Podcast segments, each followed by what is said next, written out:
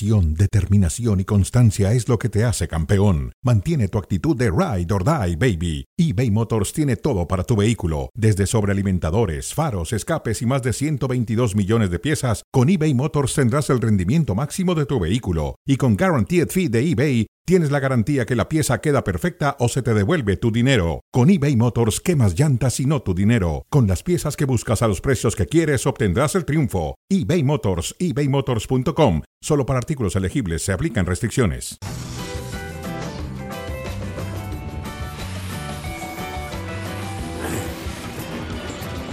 Damas y caballeros, bienvenidos, bienvenidos. Estamos en cronómetro. Aquí estamos a través de Star Plus, por supuesto.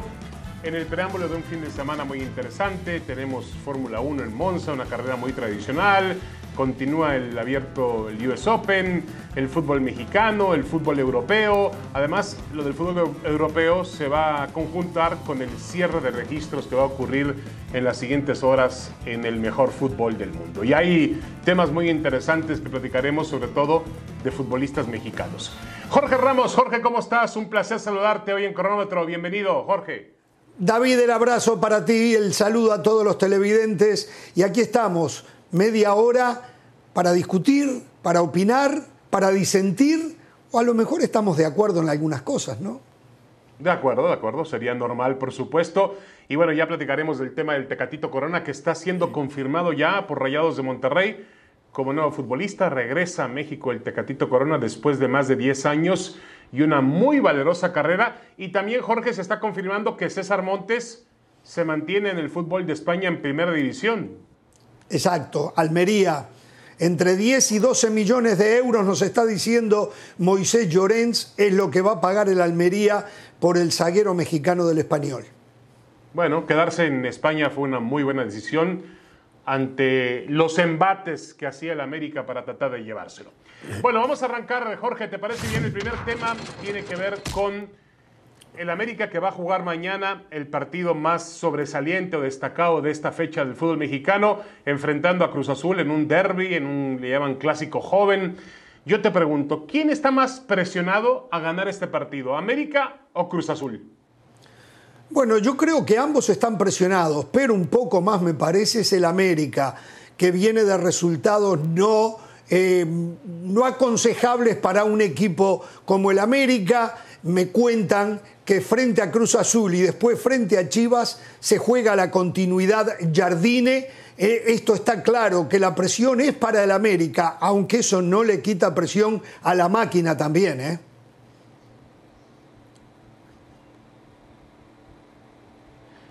Correcto, doble la bienvenida Jorge, vamos a continuar con el tema, pero bienvenidos en ESPN Deportes, aquí estamos en cronómetro junto con Jorge Ramos y estamos hablando del tema de América Cruz Azul, quién está más presionado para el partido del sábado.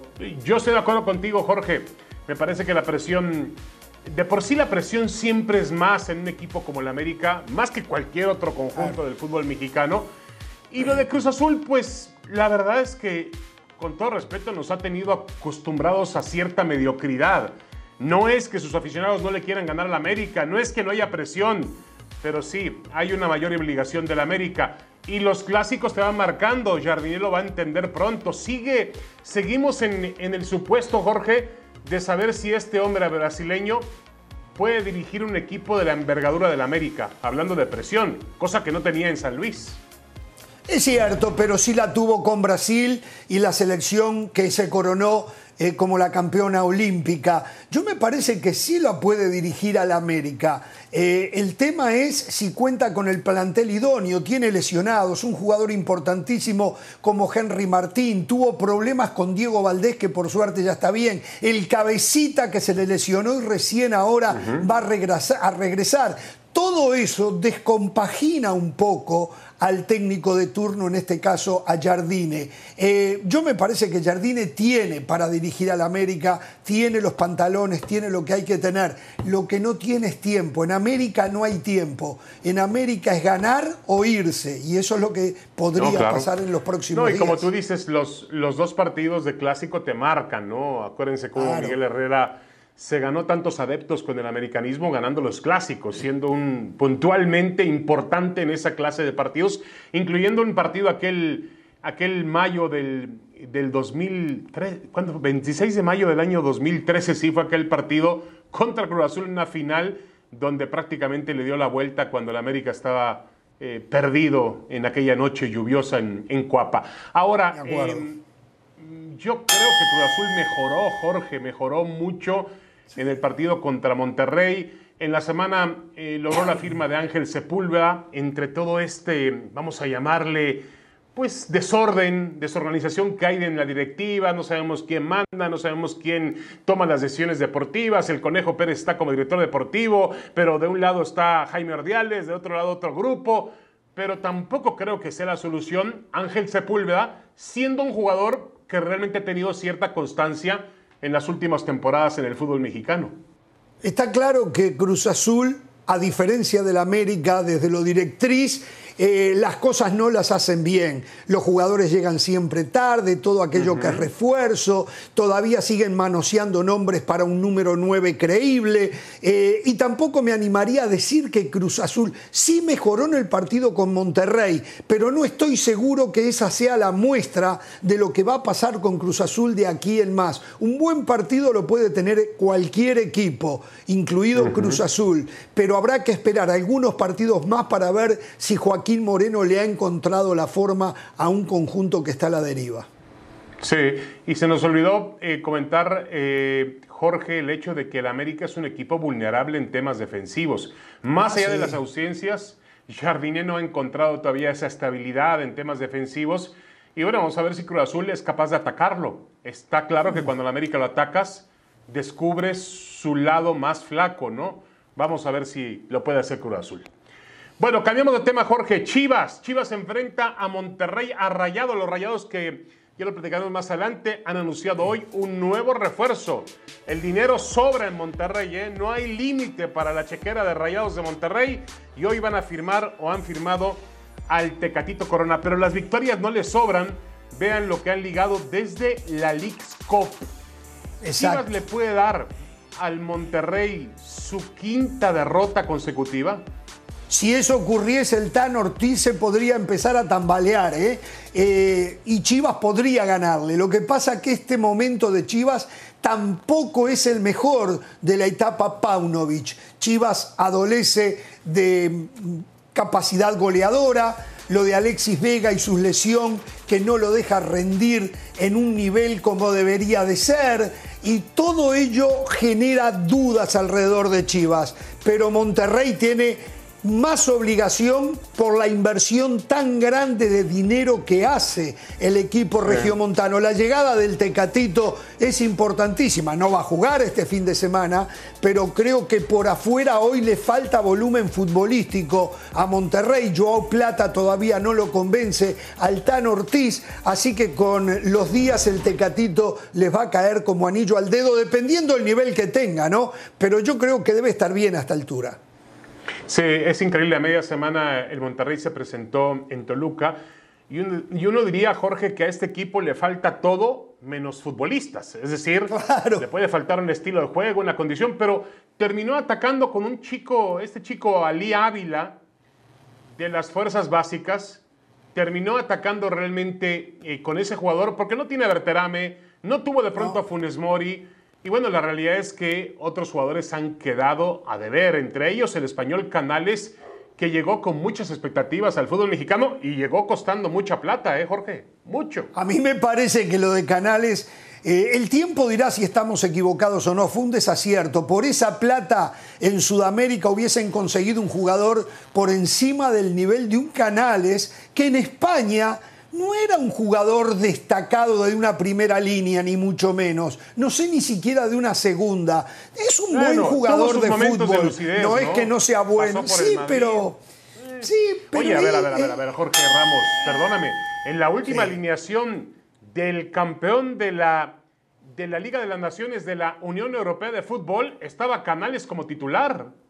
España. a ver, no quiero cambiar el tema, no quiero cambiar el tema, pero en Europa no sobran los talentos tampoco, ¿eh? Así que cuidado. Ah, bueno, Pero, pero, pero si vienes de la selección española que acaba, acaba de ganar la Liga de las Naciones como titular. A mí me parece un buen futbolista, pero bueno, también le falta un periodo de adaptación, ¿no? Y habrá sí, que esperarlo. sí, también hay que esperarlo. Yo lo que digo que no hubiese pagado 16 millones, si es lo que pagó Monterrey por eh, Canales. Sergio Canales no es un jugador de 16 millones de dólares para un mercado como el mexicano. No, no, no. Y, y enseguida se le comparaba con Guiñac. Eh, No. Con todo respeto, falta que rinda lo que ha rendido Guiñac, ¿no? Son diferentes aparte, ¿no? cinco- Cinco títulos, sí, son diferentes, pero el valor de Guiñac sí se ha significado en historia para Tigres, ¿no? Es- eso está claro. Bueno, bienvenido Tecatito. Aquí está la página oficial del Club Rayados del Monterrey. Hace unos minutos veía un video del Tecatito llegando al... Ellos juegan en el Sánchez Pizjuán, ¿verdad? Sí, Jorge, Sí. ¿no? Llegando al estadio, a las oficinas del club, a recoger sus cosas, a finiquitar todo. Va a tomar el avión y va a reportar en los próximos días con el equipo de Rayados de Tiene Monterrey. 30 años nomás, ¿eh?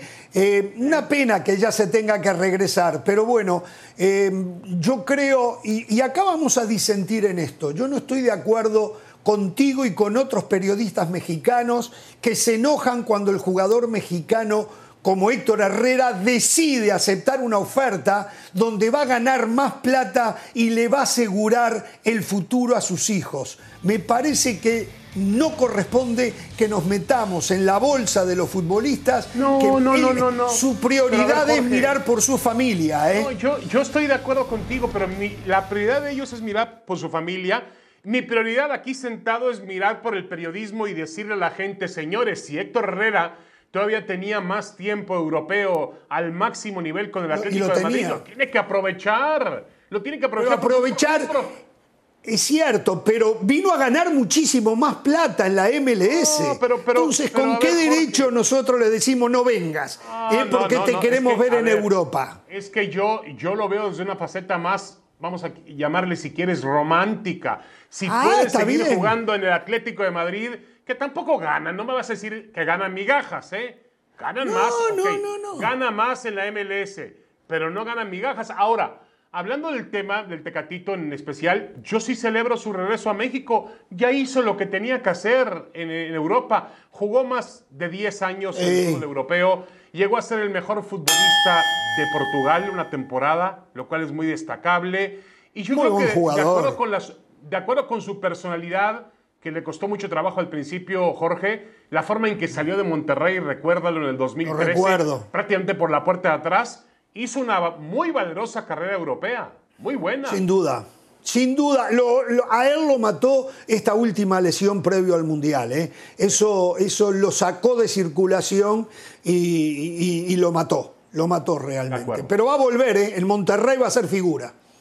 Sí, y yo creo que la selección mexicana va a ganar porque en También, Monterrey puede recuperar, puede recuperar a un buen futbolista. El Chucky Lozano, hablando de un futbolista que se fue al Nápoles, a la Serie A de Italia, costando 45 millones de euros. En su momento fue la transacción más cara en la historia del club napolitano por encima de Diego Armando Maradona. Claro, eran otros tiempos y otras circunstancias. Y, y no estoy comparando al Chucky Lozano con Maradona, no me atrevería a hacer esto. Pero ahora regresa al PSV Eindhoven, a la Liga de los Países Bajos. ¿Es su último capítulo europeo, Jorge? Bueno, ojalá que no, pero va a ser muy difícil eh, que del PSV pueda dar un salto a un equipo del nivel del Napoli. Ya no hablemos del nivel de un Chelsea o de un Manchester United, eh, pero eh, le va- se le va a complicar muchísimo. La tendría que, como decimos vulgarmente, romper, descoser para poder ser considerado con un- por un equipo de mayor pretensión. En algún momento ver, se ver, habló Jorge. que había interés en él de la Premier League, pero algo que nunca se confirmó. Pero, pero a eso voy. Quizá no un equipo de clase A, Jorge, pero mira lo que acaba de pasar con Edson Álvarez. Fue a una liga Sí. de clase A. Sí, ahora sí, claro. Claro, sí, sí. A mí me tiene sorprendido lo del Tecatito porque me parece un jugador diferente, un jugador que estaba, que estaba Lo de Lozano. para jugar, eh, eh, eh, perdón, lo del Tecatito, lo de Lozano, lo del Chucky, Lozano. eh, que estaba para dar el gran salto y del Napoli yo creí que iba a llegar a un equipo con mayores pretensiones todavía.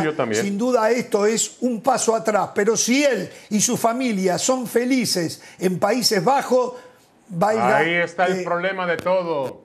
Porque, a ver, la comodidad, la felicidad, a mí no el, el, jugador para mí tiene que estar incómodo para rendir mejor. Los argentinos, brasileños, uruguayos van y se parten lo que hay que partirse. Sí, pero hay otras necesidades. Hambre, frío y lo hacen, lo logran. Pero hay otras necesidades. El día que el fútbol mexicano sea pobre, que aparentemente eso no va a pasar, allí los jugadores mexicanos podrían sostenerse más en Europa, aunque de todas maneras, ¿eh? México tendría que producir muchísimo más de lo que produce, ¿eh? muchísimo más. El tema, ¿eh? el tema está ahí. entiendan que trabajar con los jóvenes, ahí entonces. Sí. Tienes razón. Ahí está el tema. Oh, por cierto, yo festejo, lo único que festejo en el caso del Chucky Lozano no es su regreso al PSB porque me parece que es bajar de nivel, pero festejo que haya podido evitar Jorge la Liga Árabe y la Major League Soccer, que hubiera sido peor. No, no, no, no. A ver, de lo estrictamente deportivo, de lo estrictamente deportivo, hoy la Major League Soccer está en un nivel como Países Bajos de lo deportivo. Ah, ¿eh? es más, es ah, más, hoy salen más jugadores de la MLS a, Europa que de Países Bajos a otros equipos europeos. El ¿eh? Cuidado. Va a jugar Champions. El PSV va a jugar Champions, no con A ver, ¿y hasta dónde puede llegar? ¿Y hasta dónde puede llegar? jugará cuatro, jugará la primera ronda y con suerte dos partidos de octavos de final. Por Dios, por ocho partidos, por ocho partidos. Estás muy metido en el en todo lo que genera Messi en el sur de la Florida no, y demás. No, eso, eso, eso no tiene. No, no, no, no. Es una liga. Eh, es una liga exótica, no deja de ser una liga exótica como la Liga Árabe, por favor. No, no, no, no, no, no, no, no, no. La MLS tiene un proyecto a larguísimo plazo. La Liga Árabe ah, lo que hace es derrochar dinero y enrostrarnos el dinero que ellos tienen al resto del mundo, pero no tienen ningún proyecto. Bueno, ¿eh? Yo a las 12, hoy a las 12 del día veía un partido fabuloso. En un lado estaba Benzema y del otro estaba Neymar. Increíble, yo, yo pago por ver a esos jugadores. ¿En serio? ¿En serio? Ah, los jugadores no sí, pagas pero por el nivel, Benzema, el nivel de la liga, Benzema el nivel de. No, hizo un golazo de taquito hoy, bárbaro, sí, todo muy lindo, pero el partido en sí de un nivel escasísimo, ¿eh? Está bien. Bueno, a ver, César Montes, lo confirmabas tú eh, ha, ha, ya lo confirmabas tú, ha pasado a la Almería, parecía que había un lío con el español. La realidad es que Montes no quería ir a la segunda división, quería jugar en primera, tenía una oferta del PSB, parece que no se puso de acuerdo el español con el equipo holandés, pero sí va a la Almería, a la Almería. ¿Es un buen paso? ¿Es lo mejor para su carrera, Jorge? Sí, sí. Eh, hay historias de la Almería, yo conozco algunas de ellas, eh, donde los jugadores dan un salto después a mejores equipos. Por decirte un par de ellos, por ejemplo, eh, Darwin Núñez. Darwin Núñez fue de Uruguay de Peñarol a la Almería. De ahí a Benfica y de Benfica hoy está en el Liverpool. O sea, la. Almería hoy es una plataforma de lanzamiento a mejores oportunidades de futuro. ¿eh? Brian Rodríguez, Bueno, yo- que no es el mismo caso. Correcto. Yo festejo, vuelvo a festejar lo mismo que festejé con el Chucky Lozano. Existía la amenaza, porque tú lo dices bien, Jorge, en México hay mucho dinero, de que el América recurriera a César Montes para tratar de resolver sus problemas defensivos. Montes aguantó bien, aguantó como, como los valientes y dijo, no, me quedo en Europa, ya llegué a Europa, cuesta mucho trabajo la exportación para un jugador mexicano y yo creo que se mantendrá en una liga como la española de un altísimo nivel competitivo. Eso está claro. El Almería no es Barcelona, no es Real Madrid, no es Atlético No. Madrid, no es Sevilla, pero juega contra ellos, Jorge. Juega Sí, contra ellos. Sí, sí, sí, sí, sí. Y reiteramos, la Almería es plataforma de venta. ¿eh? De acuerdo. Bueno, hacemos una pequeña pausa y regresamos con el tema de todos los veranos. Bueno, de los últimos veranos. Mbappé y el Real Madrid. Otra vez. No se hizo.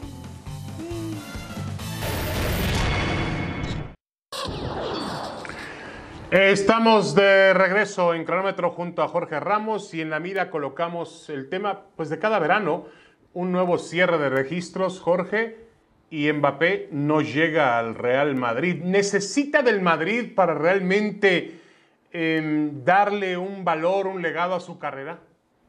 A ver, Mbappé jugando, como le llaman los mismos madridistas, la Liga de Granjeros, se ha hecho un nombre. Es campeón del mundo y está considerado entre los mejores jugadores del mundo. Y no juega en el Real Madrid, juega en un equipo que va de fracaso en fracaso como el Paris Saint Germain. Yo creo que el nivel de Mbappé está más allá del equipo donde juegue para que se le reconozca. El Real Madrid sin duda lo ayudaría a ganar un balón de oro, por ejemplo. Sabemos qué es lo que pasa cuando uno va al Real Madrid. Pero también hay otros equipos que pueden respaldar la carrera, como puede ser el Manchester United, el Liverpool, el mismo Manchester City. hoy. Exactamente. Yo creo que el Real Madrid sí le daría un espaldarazo bárbaro a Mbappé. Pero, a ver, te lo cambio. Por sí solo se ha hecho su nombre, ¿eh? Pero te lo cambio, Jorge. Yo estoy de acuerdo contigo en lo que has dicho, que han crecido también otros clubes al nivel del Real Madrid hoy en día y hasta que tienen más dinero, más poder. Pero sí, para ti sí necesitas salir del PSG a como dé lugar para lograr eso. No, no. Lo que pasa es que mucha gente piensa que para ganar la Champions sí yo creo que no hay nada que te dé el estatus que te da una selección nacional. Y la selección francesa a Mbappé lo ha puesto en el lugar que le corresponde. Sí, hablábamos mucho, me acuerdo de Messi cuando no podía ganar el Mundial, ya lo ganó, pero seguía siendo los Messi. Anti -Messi Los anti-Messi lo criticaban porque no ganaba el Mundial. Ahora que lo ganó igual lo siguen criticando. Bueno, a ver, mexicanos en competencias europeas. Aquí tenemos las cifras de los eh, mexicanos. Tenemos tres únicamente en Champions y cuatro en la Europa League. Esto comparado con la cantidad impresionante que hay de argentinos y también de uruguayos, ¿no? Si comparamos también, como siempre se compara con Uruguay y su fútbol, que es muy sorprendente por la cantidad de habitantes que tiene el país y la cantidad de figuras que gestiona eh, o que desarrolla al más alto nivel.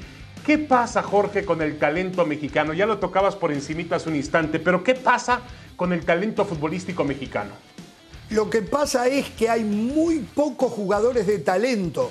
¿Por qué? Porque los clubes prefieren traer ocho extranjeros en lugar de trabajar con los chavales, con los jovencitos, con hacer un desarrollo de fuerzas básicas de verdad. Hay alguna excepción, como puede ser Pachuca, Santos Laguna o hasta el mismo América, pero se trabaja muy poco en México. No es que los uruguayos o argentinos tengan más talento, que tal vez puedan tener, eh, que haya algo allí genéticamente que los acompañe, uruguayos y argentinos. Lo que pasa que en México no hay el suficiente volumen de jugadores desarrollados, eh, bien desarrollados, para que un porcentaje pueda salir al exterior. Yo te voy a decir una cosa, eh. hoy la USL, la USL, segunda división de los Estados Unidos, exporta más jugadores a Europa que la primera división del fútbol de mexicano. De acuerdo.